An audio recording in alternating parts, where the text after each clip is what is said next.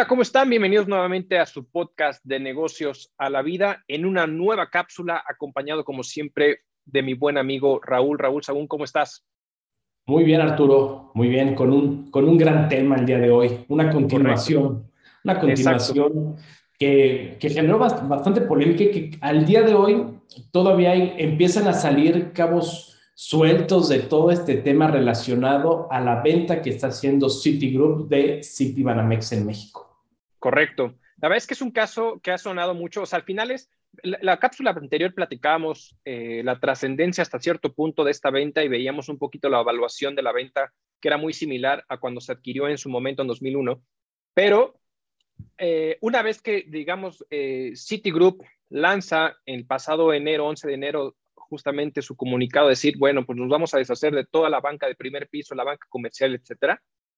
Eh, empiezan a salir cabos sueltos, por ahí tenemos el levantamiento de la mano de, la autoridad fiscal diciendo, bueno, vamos a vigilar bien la venta de este, de, esta, de este negocio, de este modelo de negocio por parte de Citigroup para que pues, se paguen los impuestos eh, correspondientes, del cual creo que no va a haber mucho tema. Pero eh, también por ahí pues empezamos a platicar y platicamos de quiénes eran los posibles postores de la adquisición de, este, de, esta, de Banamex, de cierta manera, o del modelo de negocio de Banamex, que es la banca de consumo. Y de ahí empezaron a salir muchos, muchos temas, que si paraban o no la venta, que si, este, si había deudos eh, como eh, pendientes, que si hay algún juicio de mano. Y entonces, justamente eso nos trae a conocer ese fondo de lo que está sucediendo y es el caso Oceanografía, que es lo que está dentro de la burbuja del caso Banamex. Sí, correcto. Fíjate que hace un par de, días salió una noticia en la cual decía que Citigroup todavía no podía hacer la venta de Citibanamex porque existía un proceso al cual estaba vinculado Citibanamex con una demanda que tiene por parte de Oceanografía. Oceanografía, nada más para dar el contexto a la gente que no le suene este nombre, eh, nos tenemos que remontar casi ocho años atrás, o sea, ya fue un tema que tiene ya muchos años y se trata de esta empresa, Oceanografía, la cual era un proveedor de Pemex que se dedicaba a rentarle los buques petroleros para el movimiento de, o el traslado del, crudo de las plataformas petroleras a ciertos puertos, ¿no? O hacer ciertos movimientos hacia las exportaciones. Entonces, Oceanografía era, de hecho, fue, es fue un monstruo de empresa, fue la naviera petrolera más grande de toda América Latina. Es de es una empresa mexicana que estaba de la mano este, del señor Amado Ñáñez, eh, igual, eh, persona mexicana. Y lo que pasó es que durante el sexenio de Fox y Felipe Calderón, esta empresa empezó a obtener muchos contratos con Pemex para hacer la prestación de sus servicios. Eh, de hecho, tenían contratos adelantados en el cual eran, que se manejan ya en el, ámbito de negocios como si fuera un pagaré, una garantía de cuánto se va a tener por, por contrato, cuánto se va a tener un flujo a futuro. Y sobre ese soporte documental que tenía con los contratos de Pemex es que va a Oceanografía y con distintos bancos a solicitar créditos a efectos de ir ampliando su eh, infraestructura, es decir, ir comprando más barcos. Correcto. Entonces, desde ahí, don Arturo, donde este, salta Citibanamex, pero ojo, no hay que perder de vista que también Oceanografía incluso fue a solicitar a, este, a bancos europeos préstamos para poder hacer la adquisición de una nueva flota. ¿Ok? Entonces, Correcto. En, este inter de Oceanografía, cuando pasa la transición del gobierno de Felipe Calderón a Enrique Peña Nieto, Resulta que tenemos aquí un actor bastante interesante que hasta el día de hoy también suena, que es el presidente Pemex, este Emilio Lozoya. Así es. Recién salidito. Recién salidito, sí, ya, ya, le dieron otro pase de salida. ¿Quién sabe, ¿Quién sabe quién lo habrá hecho? Porque bueno, ya para que vaya por encima de lo que incluso el presidente decía en sus mañaneras, hay de tener una muy buena palanca, ¿no? Pero bueno. Entonces, cuando entra Emilio Lozoya, Arturo, ¿qué es lo que pasa? ¿no? Y, esto está eh, más que un tema de Internet, está un tema documentado, o sea, sí, a través de varios análisis, reportajes, este, eh, análisis que se han hecho de distintas fuentes. Está el supuesto de que Emilio Lozoya habla con la empresa Oceanografía y de manera muy atenta y cordial al estilo político, solicita que se les sean entregadas un X porcentaje de las acciones de la empresa. ¿no? ¿Para qué? Para que ahora también la parte de Emilio Lozoya o la gente que estaba atrás de él pudiera tener control de esta gallina de huevos de oro, que era el, de los principales proveedores de Telmex. ¿no? Exacto. ¿Por qué? Porque tenía contratos de miles de millones de dólares eh, o de, pesos y era, era una empresa que cada vez iba creciendo más y por lo tanto iba teniendo mucho más servicios y capacidad para, para brindarle a Pemex y a otras empresas.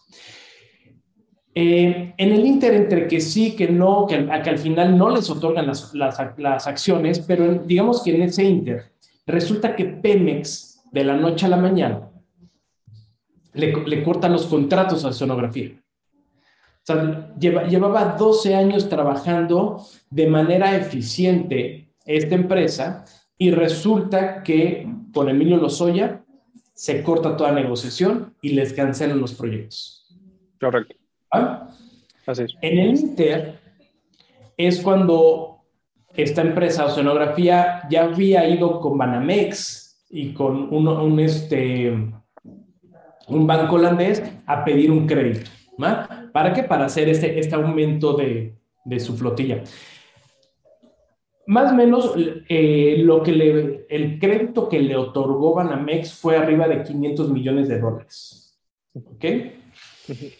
Pero resulta que cuando llega todo este supuesto de que se, se cortan los contratos, Banamex levanta la mano y dice, oye, Oceanografía, bueno, denuncia la Oceanografía porque solicitó contratos, bueno, perdón, solicitó créditos con documentación falsa. Entonces ahí inicia un, un proceso que viene en el declive de Oceanografía. ¿Ah? Porque Pemex ya les había cortado los contratos, tenían problemas con Citibanamex. Obviamente, esto alertó a, los, a las otras instituciones financieras que les dio también crédito en Europa y empieza un tema de litigio. Así es. Para no ser el cuento largo y no irnos a demasiado detalle, porque digo, ya pasó ocho años, eh, este señor Amado Ñáñez estuvo en la cárcel, tuvo que pagar una fianza de 7.5 millones de pesos para poder salir. Eh, y sí, efectivamente empezaron a salir cosas un tanto turbias o no bien eh, aclaradas, pero que también sabemos que los medios tienen ese poder de, de, manejar las cosas en cierta situación, ¿no? Cierta, cierto modo. Así es. Al final, Arturo, lo que pasa es que el juez en el cual estaba haciendo, que llevaba la demanda de Banamex a Oceanografía, determina que no existen elementos claros ni objetivos para determinar que Oceanografía utilizó documentos falsos. Correcto.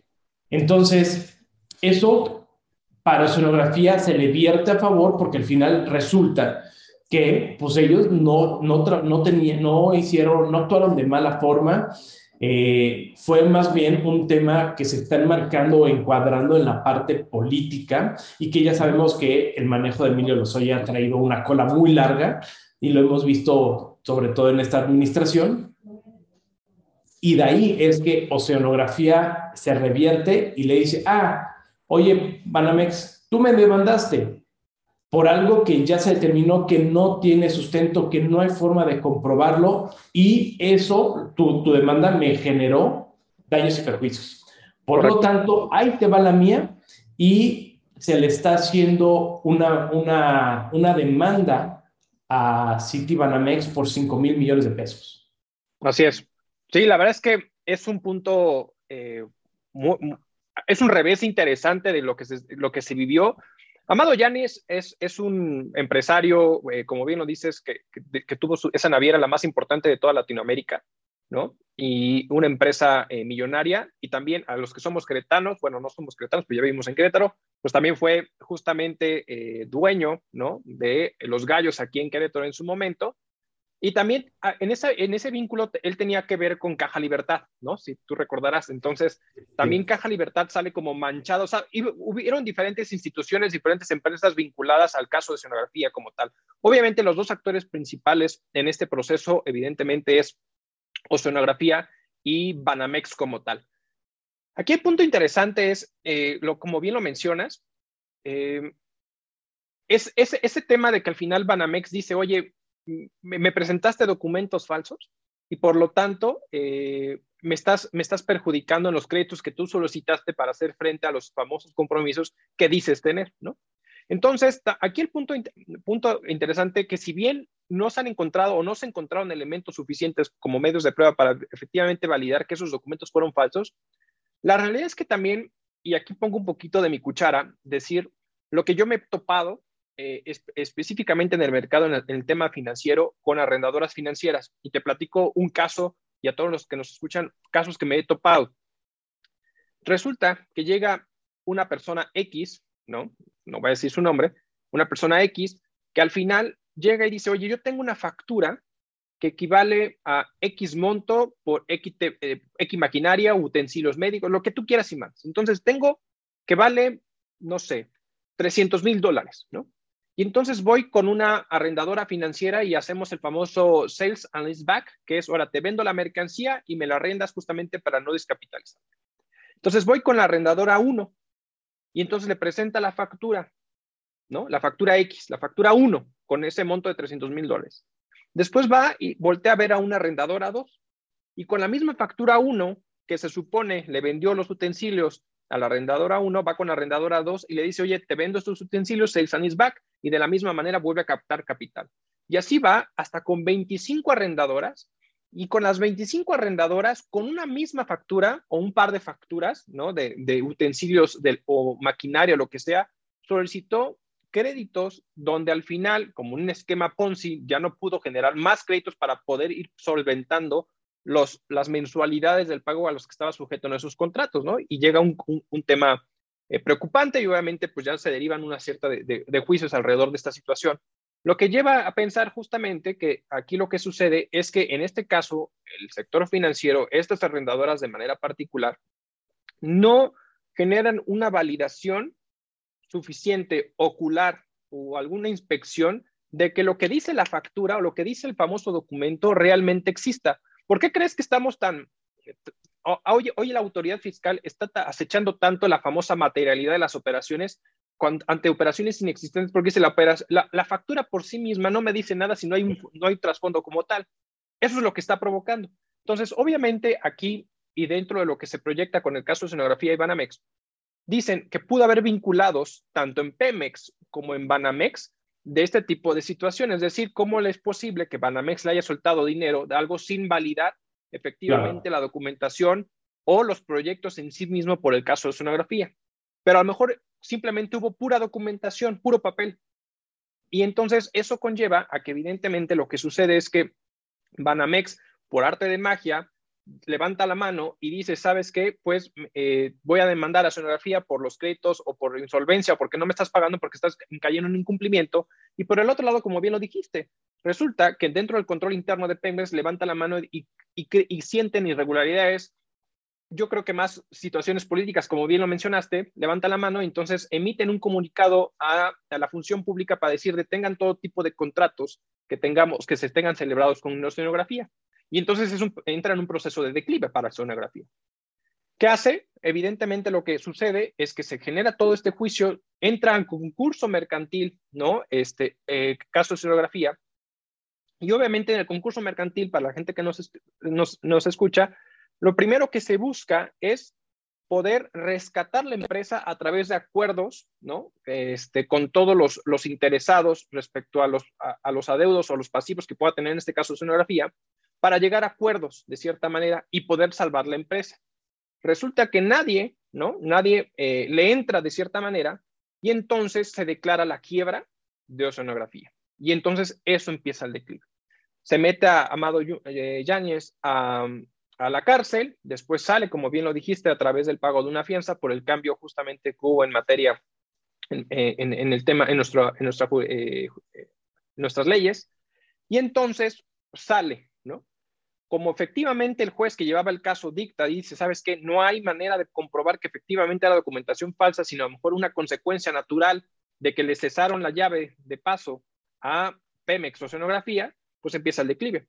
Y entonces, ahí sí, Oceanografía demanda a Banamex, como bien lo mencionas, para decir, ahora tú, por daños y perjuicios, por llevarme a la quiebra, por la demanda, te exijo que tú me pagues. Y entonces ahí es donde encontramos justamente que un, un juzgado, un tribunal superior de justicia de la Ciudad de México dice, paren cualquier tipo de venta que tenga Banamex o no se va a poder concretar hasta en tanto no se resuelva esta situación, porque Banamex le tiene que pagar a Sonografía esos famosos daños y perjuicios. Y ahí es donde justamente está el, el punto interesante respecto a esta situación de manera particular de lo que está deteniendo como tal, ¿no? Entonces, ahí es donde, donde está el punto fundamental. Ahora bien, ¿qué pasaría si en un momento dado resulta que sí se puede vender? O sea, al final es, tú y yo sabemos que en un proceso de, de venta como es este modelo de Banamex, pues los postores lo que van a hacer, pues va a ser un due diligence, ¿no? Una debida diligencia para poder saber y conocer todo lo que tiene y lo que adeuda, en este caso, el modelo de negocio de Banamex, que es la banca de consumo. Aquí el punto interesante es a validar es quién tiene el conflicto como tal, porque si viene sonografía y dice el juez, oye, se, se, suspende cualquier venta, pues espérame, porque a lo mejor es el modelo de consumo de Banamex no tiene nada que, lo que se quiere vender, no tiene nada que ver con este, con el tema de la banca de segundo piso, que son los proyectos a los que el cual Citigroup, como bien comentamos en la cápsula anterior, sí le quiere seguir apostando y quiere tener licencia de permiso aquí en México para operar esa, ese tema, ¿no? Sí, sí, es, es, muy, es, sí, es un gran punto eso. O sea, y también hay que partir de, de la base de que si alguien quiere comprar Citibanamex con la deuda va a ser completamente válido, ¿no? O sea, no existe esa limitante. Ahora, creo que, creo que, creo que sería importante conocer cómo se encuentra estructurado de manera clara el negocio y ver y tratar de encontrar el expediente para ver a quién se le está demandando. Así es. Porque al final se está demandando a personas morales, ¿no? No, no, no, no, no sé cómo está la estructura de Citibanamex para los negocios de primer piso, los negocios de segundo piso, porque si son razones sociales distintas, personas morales eh, responsables, hablando de socios accionistas independientes, pues la demanda tiene que ir sobre esa persona moral o sobre esas, o las personas físicas, en su caso, depende de cómo la hayan interpuesto, debe seguir el procedimiento. Entonces, no podría tener, hasta donde entiendo, una restricción por una situación vinculante con otra sociedad, ¿no? Uh -huh. Entonces, sí, efectivamente, hay que revisar cómo está y ver si es que Citibanamex va a poder vender la banca este, pública o la banca de primer piso, y si esa es la que está arrastrando el crédito. Que, que fíjate que es un caso chistoso, porque exactamente en donde está cojeando Citibanamex, y digo cojeando porque el error viene de este negocio de segundo piso, que es en donde ellos se quieren enfocar a nivel global, Correcto. caen en una situación, mm, digámoslo, puede ser una situación política, pero hablándolo de negocios, es un gran, gran tropiezo. Por lo siguiente, tú como una institución financiera internacional que tienes ya muchos años, pues, que tienes ciertos lineamientos, políticas, estructura, ¿cómo es posible que si fue a través de una advertencia, un llamado de que por parte de Pemex a, a Banamex, decir de, oye, yo ya no tengo contratos, ellos de manera directa, sin investigar, sin revisar, sin más allá a fondo, hayan generado una demanda hacia oceanografía por la falsedad de los documentos. Porque un dato importante es que KPMG, que es una, para los que no lo escuchan, lo, no, lo, no lo ubican, es una de las principales firmas contables y de auditores a nivel mundial, ha estado haciendo auditorías tanto a Banamex como a Oceanografía y no ha encontrado ninguna ni desviación económica, ningún, ningún este, indicio de que la información proporcionada haya podido ser alterada o falsificada este, o, de, o, algún otro término.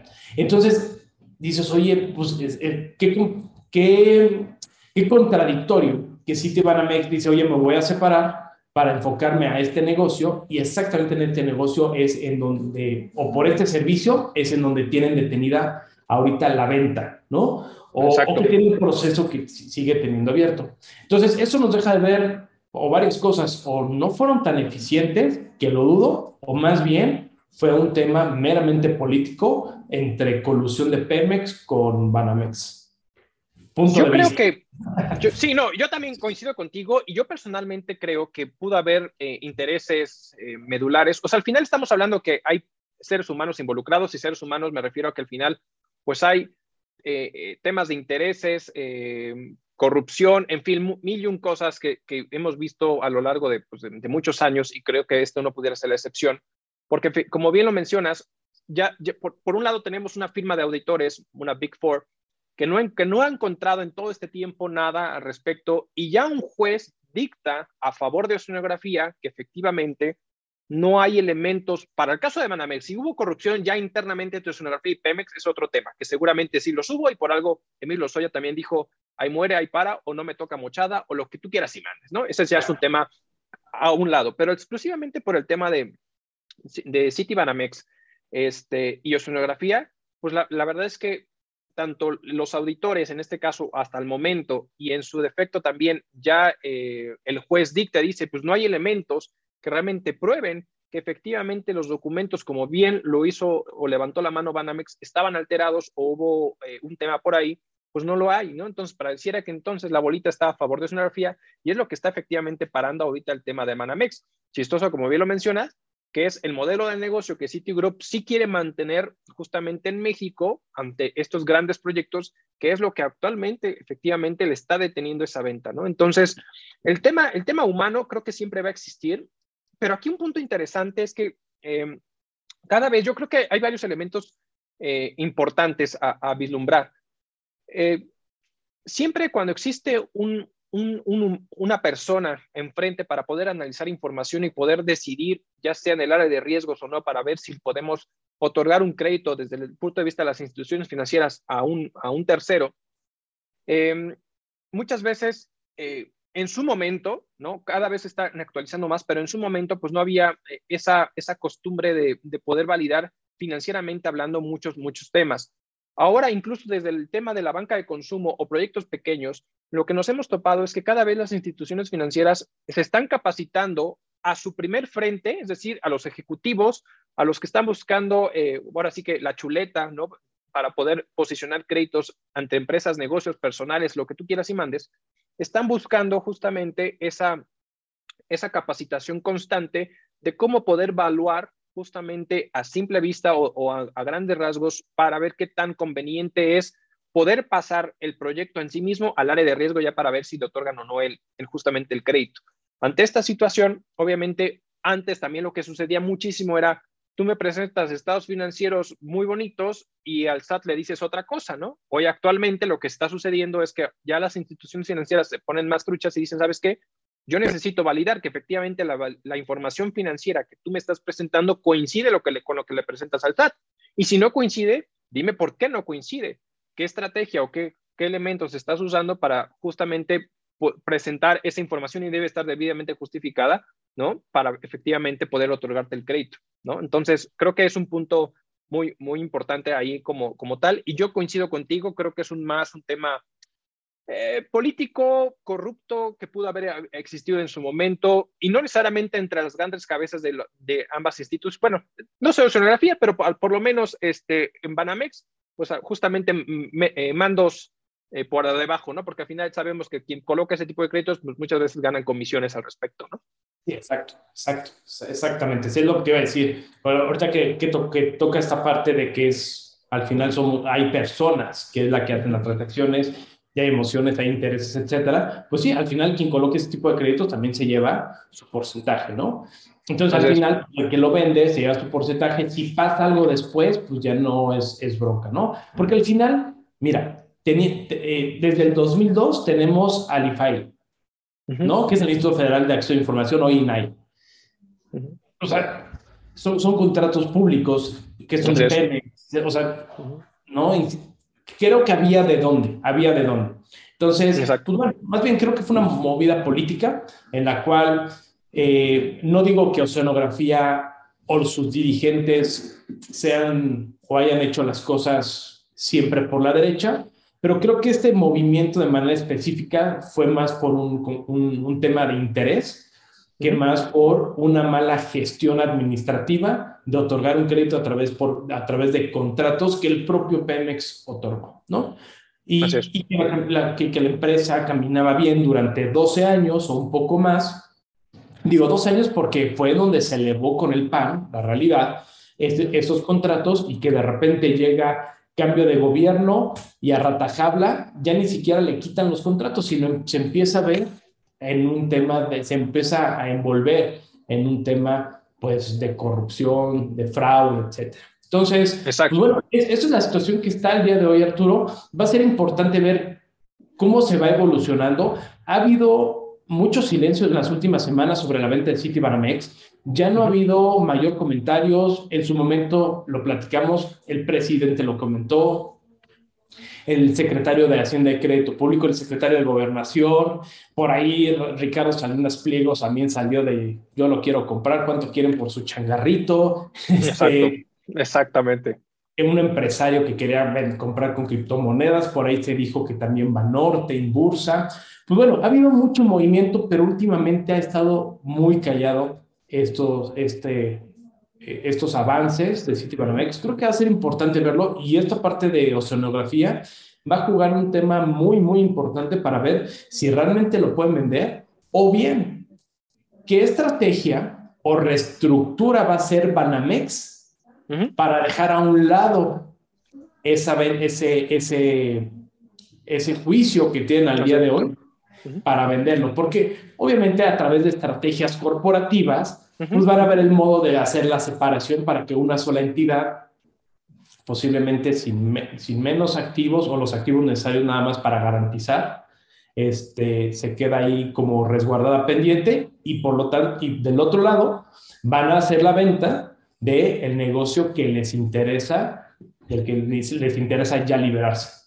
Exactamente. Sí, la verdad es que, como bien lo mencionas, ha, ha, habido un poco de silencio. Digo, los únicos que también levantaron la mano como comentamos al inicio, pues fue la autoridad fiscal, el SAT, dijo, pero como que en un acuerdo amistoso que simplemente van a, dijeron, ¿sabes qué? Vamos a, a vigilar que al final la operación que se lleve, pues se lleve a cabo conforme a derecho y que al final, pues los impuestos que salgan de esa venta, pues se paguen debidamente, que al parecer, pues Banamex dijo, pues no, no hay, no, City Banamex dijo, pues no hay bronca, como tal, pues no, no tendría que haber bronca, efectivamente tendrá que pagarlo, pero bueno, prácticamente fuera de eso, como bien lo mencionas, pues no hay más. Eh, vamos a ver justamente cómo evoluciona esa parte por parte de Citibanamex, o a lo mejor hasta en un momento dado puede volver a ser como ese archivo expiatorio de revivir casos de escenografía para mejor intereses políticos actuales. ¿eh? O sea, al final, o sea, pensando un poquito la jugada desde el punto de vista, ahora sí que pensando mal y, a lo mejor un tema que no quisiera eh, adentrarnos tanto, pero a lo mejor como un tema político, pudiera revivirse el caso con el simple hecho de miras al 24, ¿no? Entonces, como tal. Claro, claro, sí, sí, ya. Mira, hemos visto que, eh, sobre todo aquí en México, digo, lo precio en México porque, bueno, tenemos la fortuna de que nos escuchen en distintas partes del mundo, en distintos países, pero en el caso específico aquí en México, en este sexenio se ha visto que la serie de House of Cards es real. ¿no?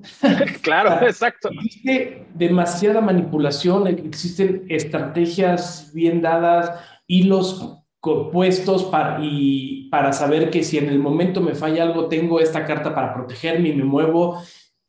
No sé, yo he notado que ha habido mucho movimiento y de estrategias políticas en miras a manchar lo que hicieron sexenios pasados, miras a manchar este sexenio y miras para ver quién se queda en el 24. Entonces, sí, no lo dudo, ¿eh? No dudo lo que tú dices, que, que movieron ciertos hilos para revivir cosas del pasado para ver cómo se puede manchar, porque ya, ya hemos visto que esta 4T, pues bueno, es básicamente el PRI de los 80s o 70s, pero revolucionado. Es correcto, así es. Pues muy bien. Pues muchísimas gracias, Raúl. Creo que ha sido, ha sido una cápsula interesante. Veremos cómo justamente evoluciona, porque creo que va, va, va a haber mucho tema al respecto. Eh, a todos los que nos escuchan, muchas gracias. Síganos, estamos en todas las plataformas de audio, estamos en YouTube. Suscríbase, dele la campanita. Y pues muchas gracias. Gracias, compartan, Raúl. Compartan, compartan. Compartan justamente. Pues muchas gracias, Raúl. Como siempre, gracias. Nos vemos. Hasta luego. Luego.